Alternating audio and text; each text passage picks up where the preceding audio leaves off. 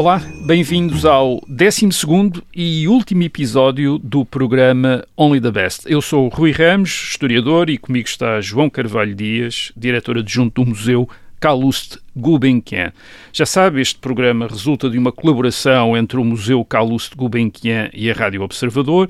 Pode ouvi-lo aqui na Rádio Observador e em podcast. Também já sabe, o objetivo foi falar das histórias por detrás de uma das mais importantes coleções privadas de arte de todos os tempos, a coleção do milionário de origem arménia Calouste Sarkis Gulbenkian, hoje no Museu Calouste Gulbenkian, em Lisboa. No último episódio deste programa, chegamos finalmente ao museu. A etapa final da coleção, se é que podemos dizer assim. Uh, o edifício onde está hoje instalado o museu em Lisboa ficou pronto em 1969. Foi um projeto de arquitetos portugueses, uh, Rui da Toguia, Pedro Cid e Alberto Pessoa, uh, com a colaboração no design do interior de Daciano Costa e no arranjo do exterior de Gonçalo Ribeiro Teles e António Viana Barreto. João Carvalho Dias, eh, eh, tenho duas perguntas a este respeito. Eh, a primeira é esta. Sabemos, por acaso, quando é que na sua vida Gulbenkian começou a ter ideia de um museu, isto é, quando é que foi tentado pela possibilidade de impedir a sua coleção de voltar ao mercado e se dispersar depois da sua morte, como aconteceu a tantas outras coleções? Eu julgo que a ideia do museu teve uh, quase sempre na cabeça de Gulbenkian enquanto colecionador. Mas há uma carta dirigida a John Walker, o conservador principal da, da National Gallery de Washington, em que ele dá conta uh, que a casa da Avenida Diana tinha sido reconstruída com a ideia de se tornar um museu, que é muito interessante. Portanto, isso. Uh, é, e ele, ele fala, faz essa, essa, afirmação quase que pela negativa. Eu não quero que algo aconteça porque eu já, já, uh, já tive esse plano anterior e acabou por não funcionar.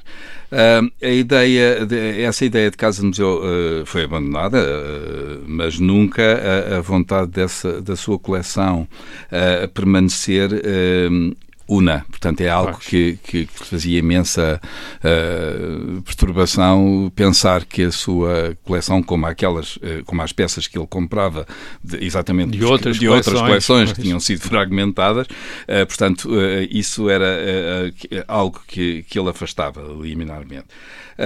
essa ideia de, de dispersão de, de coleções, obviamente, que propicia à aquisição. Portanto, claro. uh, de alguma forma há aqui uma. Uh, se, se, elas permanecessem unas, ele não, também não nada teria circulava. nada circulava. E, e, a, e a coleção e, dele não teria sido informada. exatamente. Portanto, uh, é interessante, mas eu julgo que a partir de 36 a ideia de um museu para albergar a sua coleção torna-se uma preocupação constante, que de alguma forma corresponde, 36, à, à ida das peças para Londres, para a National Gallery. Portanto, e todo aquele processo que ele tem com Kenneth Clark de, de uma aula Gulbenkian Gulbenkian para albergar a coleção. Não só a pintura, mas pronto, e depois, obviamente, Washington e por aí fora. Já falámos, já falámos desse, em episódios anteriores. Etapas, exatamente, etapas exatamente. A segunda pergunta é, é, um bocadinho mais difícil, que é esta. Uh, o museu, como aliás é sabido, corresponde muito às opções modernistas do pós-guerra, em termos de novos uhum. edifícios, a horizontalidade, a dimensão subterrânea, as paredes de vidro. Uhum. Um, a pergunta é esta: Gulbenkian teria gostado do museu tal como ele acabou por ser realizado em Lisboa uh, na década de 1960? Uh, claro, estou a falar do edifício, sobretudo, mas também, já agora, também da disposição das peças da coleção ao longo das salas. Há, há elementos para responder a esta pergunta, isto é, Gulbenkian deixou indicações de como é que ele imaginava que devia ser um museu porque a coleção corresponde a uma visão, não é um gosto, temos falado aqui disso, mas o museu também corresponde a esse gosto. Bem, essa é uma pergunta extremamente interessante e, ainda bem que a coloca, porque uh, no, no, discurso da inauguração do Museu Carlos Gulbenkian em 69, que, foi, que foram convidados, entre muitas outras pessoas, uh, Kenneth Clark e John Walker, John Walker refere que duvidava que o edifício construído fosse do agrado do colecionador. Disse isso. Portanto, disse isso uh, liminarmente. Mas gostaria de pensar que, acabaria, que Gulbenkian acabaria por uh, aprovar a solução encontrada, ah, porque ele era um homem do seu tempo, era um homem que conseguia também ler muitas vezes o seu tempo. E isso é muito interessante. Uh, Gulbenkian não deixou planos para, para o seu museu. Uh, podemos apenas imaginar que o seu gosto eclético encontrou uma, um, alguma expressão na forma como organizou a sua casa da Avenue Diana. É aquilo pois. mais próximo com uma, com uma ideia de museu uh, que nós temos. É, obviamente que depois, na, na, na organização das, da pintura, da arte egípcia, de algum mobiliário de livros que depois que vão estar em Washington, há efetivamente aí também uma tentativa de organização, mas é uma organização a que ele já não está como, eh, não está como interveniente ativo. Sim. Eh, eh, a Casa de Paris, sim, ele tem um dizer e essa, e essa organização é uma organização eclética que mistura uh, tapetes persas com, uh, com, com livros europeus, uh, portanto, mobiliário francês do século XVIII com porcelana chinesa. Portanto, há aqui todo um, um, um conjunto de objetos que convivem de, de, uma forma eclética, como era exatamente. mais uma ideia do gosto do, um propriamente, gosto, do que propriamente uma organizado cronologicamente exatamente, exatamente. por... Exato. Essa, uh, o museu, o museu que, que, que, surge em 69 é um, um museu que resulta do entendimento da museologia e da museografia das décadas de 50 e 60, portanto, pois. que não corresponde, digamos, ao gosto uh, de Gulbenkian enquanto organização do espaço. Quando, quando, o edifício do museu foi desenhado, uh, ou começou a ser desenhado, já havia ideia do que se tensionava ir mostrar, isto é, as salas e a sua disposição foram feitas a pensar na coleção e no que se queria mostrar ao público. Imagino, por exemplo, que a pintura já tinha a pintura já tinha estado exposta na National uhum. Gallery em Londres, na National Gallery of Art em Washington. Obviamente, eh, deve ter desde o princípio feito parte da, uhum. das peças que, que, se imaginava que se iam expor, mas, mas quais os critérios usados para selecionar, dentre os milhares uhum. de obras de arte da coleção, aquelas que se iriam uhum. mostrar ao público? Como é que foi? Quando o edifício foi concebido, a, coleção já era conhecida, portanto.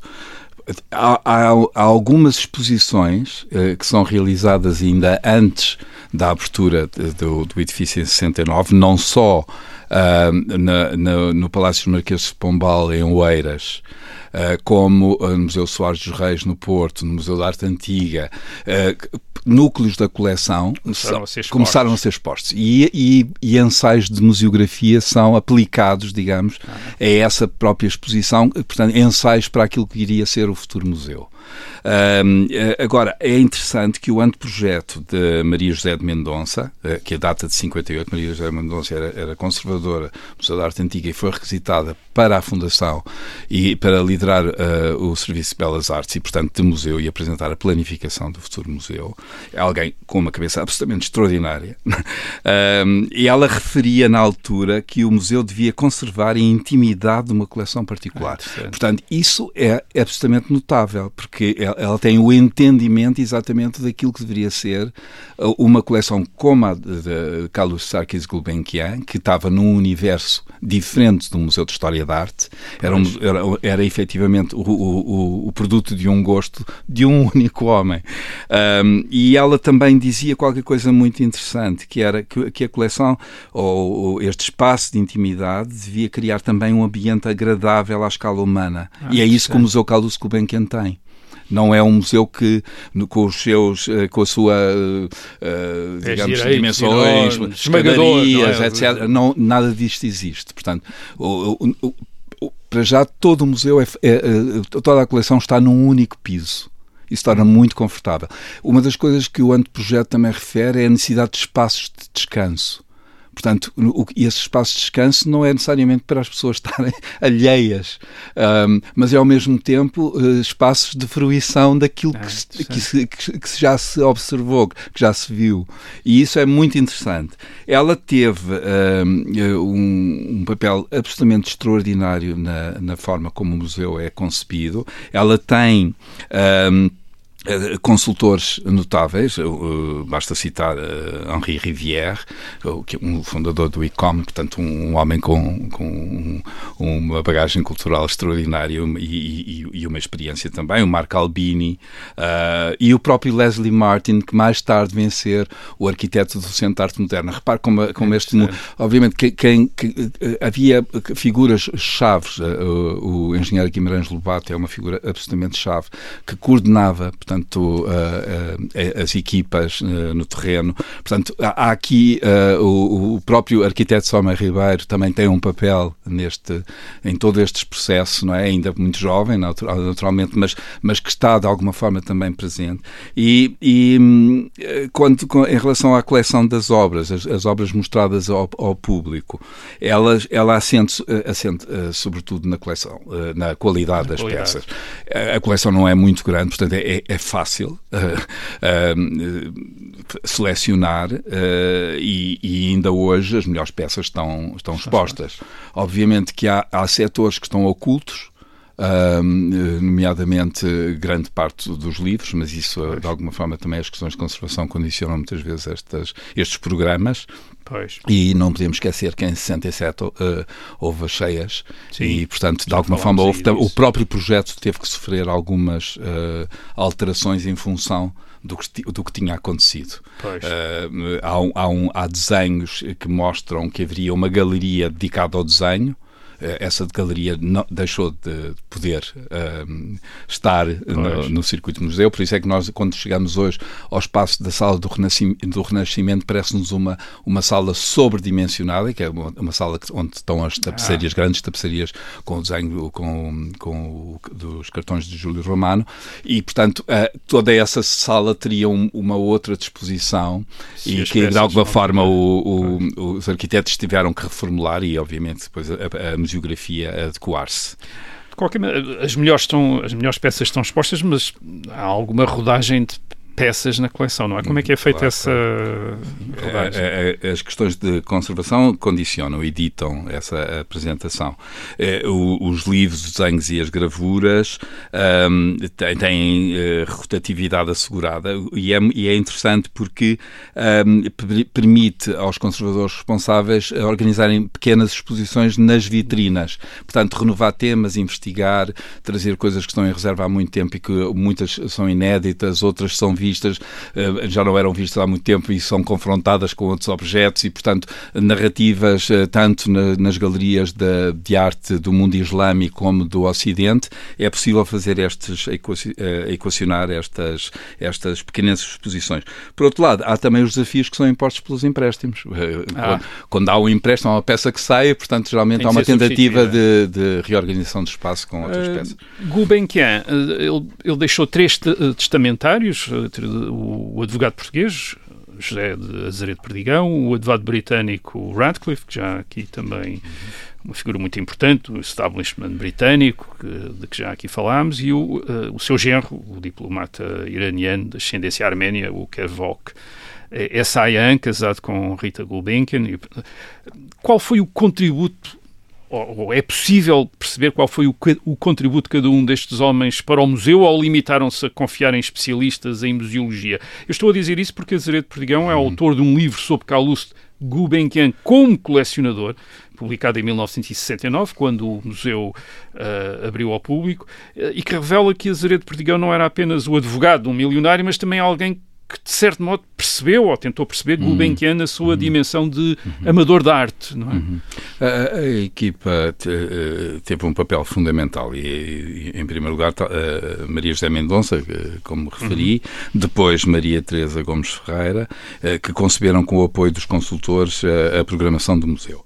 Uh, Azeredo Perdigão, o, o, primeiro presidente da, da, Fundação, é efetivamente o autor de Clube, que é um uh, colecionador, é, uh, publicado em 69. É, é um, um, um, livro que eu ainda hoje considero incontornável, porque é, ele efetivamente é um marco. Obviamente que nós hoje em dia temos a obrigação de renovar eh, muitas daquelas perspectivas, ir aos arquivos, continuar a investigar e tudo isso, mas ele, digamos que traça ali uma, uma série de linhas mestras em relação às quais é, é muito um livro difícil. Está disponível, é um livro que está, está disponível, está disponível na, na, Fundação. Na Fundação e na biblioteca, pode ser. É, aliás, foi publicado em três línguas logo na, na época, portanto, em português, em inglês e em francês, uh, em capa dura e em, bruxa, e em edição bruxada.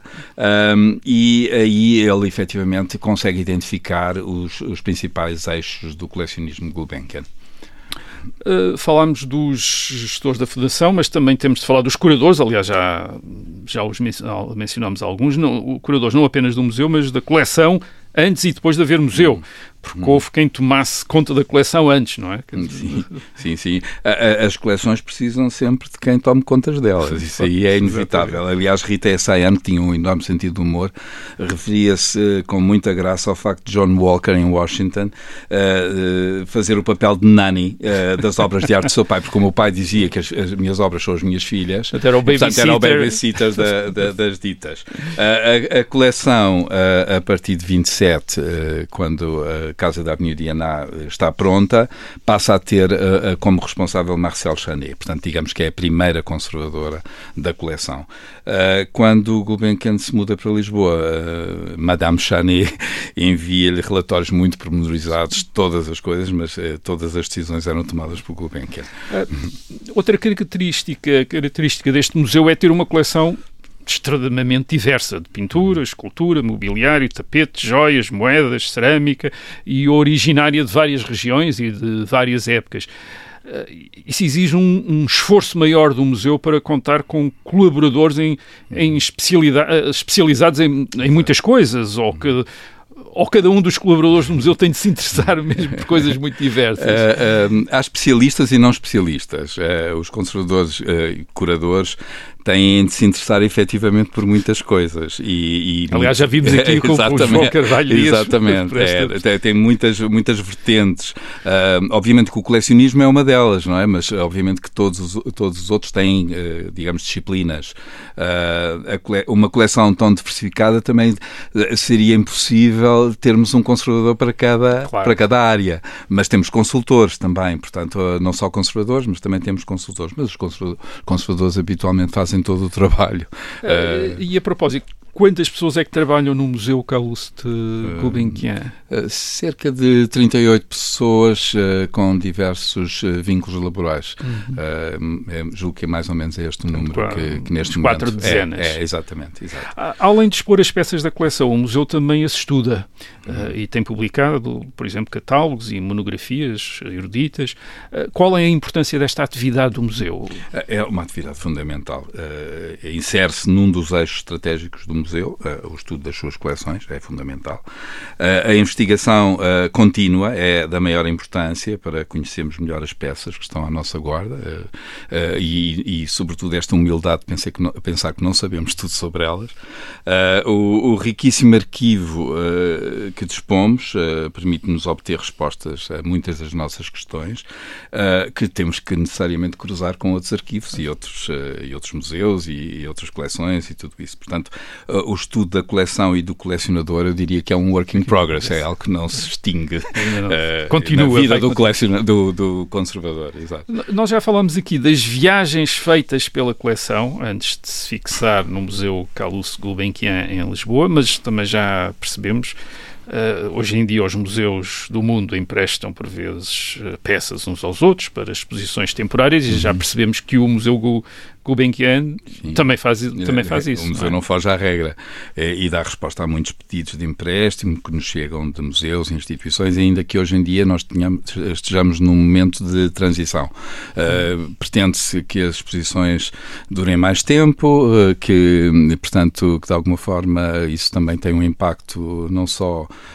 uh, na sustentabilidade, mas também na, na, na, tem uma vertente económica associada, claro. naturalmente, e portanto é, é, um processo que depois destes tempos conturbados de, de pandemias e etc., uh, eh, nos fazem pensar e portanto é um, é um trabalho que tem que ser continuado, não, não não, não está tudo resolvido, digamos. Claro. Além da exposição permanente uh, com a coleção do museu, uh, o Museu Carlos Gulbenkian também promove exposições temporárias, não é? Como... Exatamente, exatamente. Faz parte da, da atividade do museu é, é essa organização de, das exposições temporárias. Uh, porque os diálogos que as exposições estabelecem com a coleção são fundamentais para aprofundar o conhecimento de, sobre as peças. são permitem novas abordagens, quer do ponto de vista científico, quer do ponto de vista museográfico. Uh, as exposições também uh, são oportunidades uh, para atualizar o nosso entendimento sobre a produção histórica trazendo-a para, para o palco daquilo que nós habitualmente chamamos de contemporaneidade, portanto, o zeitgeist, o, o, hoje, o, atual. o, o agora, exatamente. E, e, mas também nós não podemos esquecer que as exposições são, são momentos lúdicos.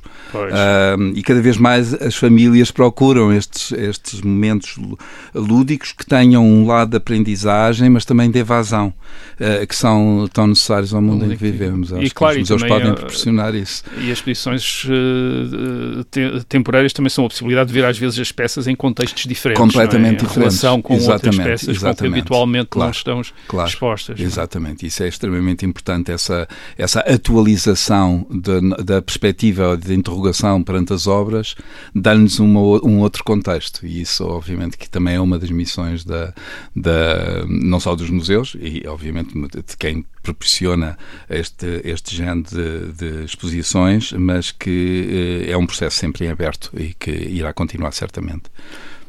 Muito obrigado ao João Carvalho Dias, diretor adjunto do Museu Calouste eh, Gulbenkian, que durante estes 12 eh, programas nos guiou através da coleção e também da vida de Calouste Sarkis Gulbenkian.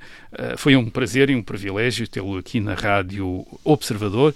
E já sabe, todas as peças de que aqui falámos, desde a cabeça do faraó egípcio até ao grande biombo chinês, passando pela pintura dos séculos XVIII e XIX europeus e pelas joias de René uh, que estão no Museu Calouste Gulbenkian, em Lisboa, e justificam várias visitas. Até um dia destes e agradecemos a vossa atenção.